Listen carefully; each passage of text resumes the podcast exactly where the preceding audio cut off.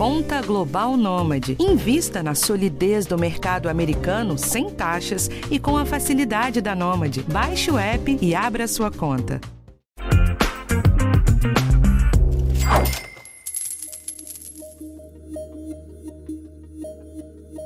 A reforma tributária avançou mais uma casa e acendeu novos alertas aos investidores. A gente já falou um pouco dela aqui e dos seus impactos na carteira de dividendos, mas já tem mudança nisso também. Além disso, a ideia é ampliar o assunto e entender os efeitos também em outros títulos, como renda fixa e nos fundos de investimento.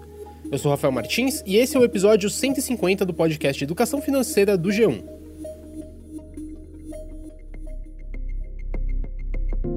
E como a gente fala de renda fixa hoje, quem está aqui para me ajudar é nosso expert no tema, o Daniel Silveira, repórter do G1 no Rio de Janeiro. Tudo bem, Dani? Salve, Rafa. Tudo bem e você?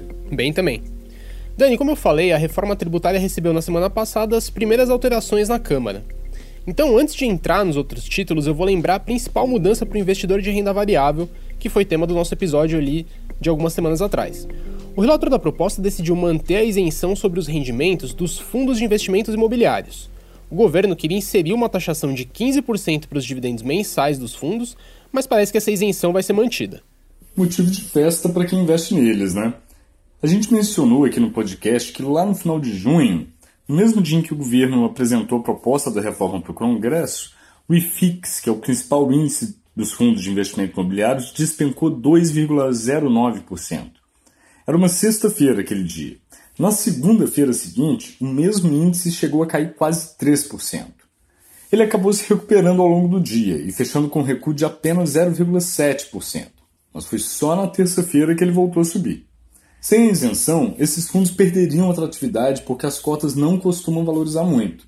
Precisa saber então se vai continuar assim. Pois é, tiveram várias outras mudanças, mas que foram um pouco mais laterais para o investidor comum. Mas vale citar aqui uma redução ainda maior do imposto de renda das empresas, que pode ajudar na valorização delas na bolsa. Então vale ficar ligado se você gosta de bolsa de valores. E aí eu te sugiro acompanhar todo o vai vem da reforma lá no G1.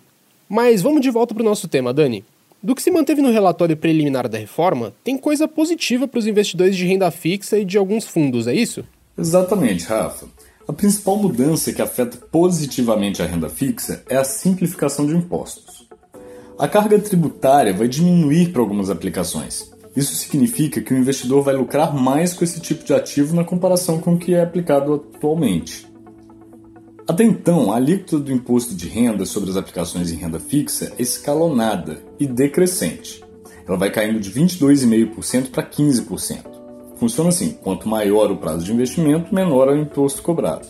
Na reforma tributária, o governo propôs unificar as alíquotas em um percentual único, do menor patamar, que é de 15%, indiferente do prazo em que o investidor vai manter o dinheiro aplicado. Bom, aí a vantagem é muito clara, né? Com imposto menor, o investidor tem um lucro maior no final. Mas aí tem um outro detalhe de liquidez: o imposto deixa de ser progressivo. Isso faz com que o investidor perca um pouco do receio de resgatar aquele investimento antes, porque pagaria um imposto maior no curto prazo. E aí vale lembrar aqui também o que a gente sempre reforçou em vários episódios aqui do podcast. Embora a renda fixa seja a opção de investimento mais segura que existe, é também a que dá menos retorno financeiro. Então, por menor que seja, a redução de imposto vai ter um impacto positivo. Mas conta pra gente, Dani, essa unificação das alíquotas torna toda a carteira de renda fixa mais atrativa ou tem exceção aí no meio? Então, não são todos os ativos que vão ficar mais vantajosos não, Rafa. Quem responde isso pra gente é a Camila Dolly, que é analista de renda fixa da XP. Vamos ouvir. Se a gente tem uma, uma alíquota única, né, independentemente do prazo, ficaria mais atrativo se a gente for considerar os, os ativos mais curtos, né, de prazo mais curto, é, que teriam uma tributação mais alta. Já para os prazos mais longos, né, acima de 720 dias, hum, não muda nada, né, continua ali com 15% de alíquota. Bom, Dani, se tem essa vantagem de liquidez e não tem mais essa mudança para os títulos mais longos, Vai valer a pena para o investidor escolher ativos com prazo mais curto o tempo todo? Pois então, Rafa, não é bem assim que a coisa funciona não. Tem que lembrar um ponto importante. Geralmente, quanto maior o prazo de investimento, maior também é o rendimento previsto sobre a aplicação. A Camila da XP reforçou que há outras questões que envolvem a decisão sobre o prazo em que o investidor irá manter o dinheiro aplicado, e que não existe uma orientação padrão em relação a isso. Ouve só.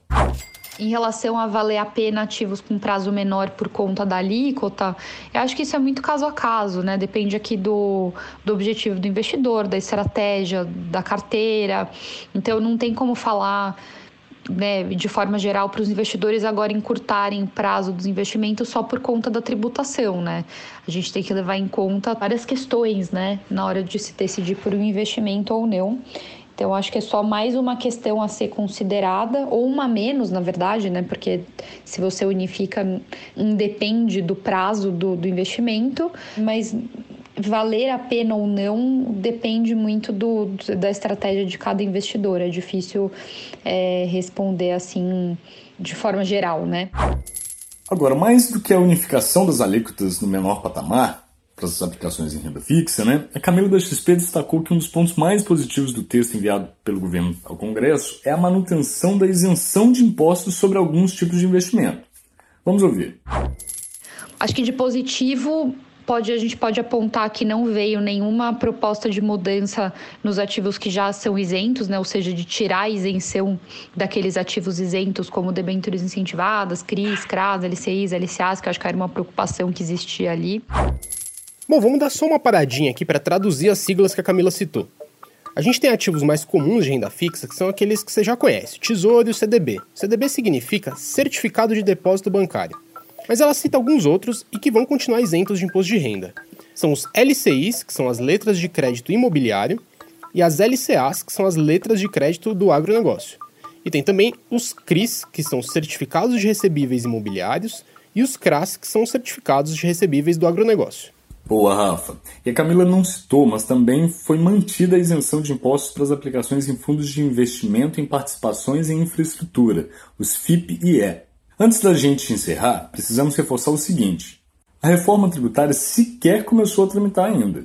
A expectativa é que a proposta do governo comece a ser analisada pelo Congresso em agosto. Até lá, o governo ainda pode alterar o texto que foi enviado e ele ainda poderá ser modificado também pelos parlamentares. Né? Diante disso, a analista da XP afirmou que ainda não é hora do investidor se preocupar em alterar suas opções de investimento, pensando aí na reforma tributária. O momento agora é de acompanhar essas discussões. Por enquanto é apenas uma proposta, né, da gente ficar de olho, acompanhar aqui quais vão ser as discussões, né, por vir, né, e o que de fato vai ser decidido uh, para entender os impactos aqui para os investimentos de renda fixa. Mas é, por enquanto não tem nada, nenhum movimento a ser feito, né? Acho que não muda nada por enquanto ali para a gente, né, para os investidores de renda fixa até até que tenha de fato ali uma decisão, né, uma uh, uma reforma de fato, né, para a gente entender como que vai ficar aqui para os investimentos. É isso, e a gente vai acompanhar de perto toda essa discussão e vai trazer mais informação para vocês, tanto aqui no podcast como lá no G1. Pois é, a discussão vai ser longa e assunto não vai faltar, não é mesmo? Sem dúvida, Dani. Obrigado pela participação no episódio de hoje e até a próxima. Valeu, Rafa. E até a próxima, pessoal. Bom, por hoje é só. Podcast Educação Financeira está disponível no G1, no Globoplay ou na sua plataforma de áudio preferida. Não deixe de seguir o podcast no Spotify ou na Amazon, de assinar no Apple Podcasts ou de se inscrever no Google Podcasts ou no Castbox, ou então de favoritar a gente no Deezer. Assim você recebe uma notificação sempre que um novo episódio estiver disponível. Eu sou Rafael Martins e na próxima segunda-feira tem mais. O roteiro é do Daniel Silveira, a edição é do Thiago Kazudowski e do Giovanni Reginato. Um abraço e até a próxima!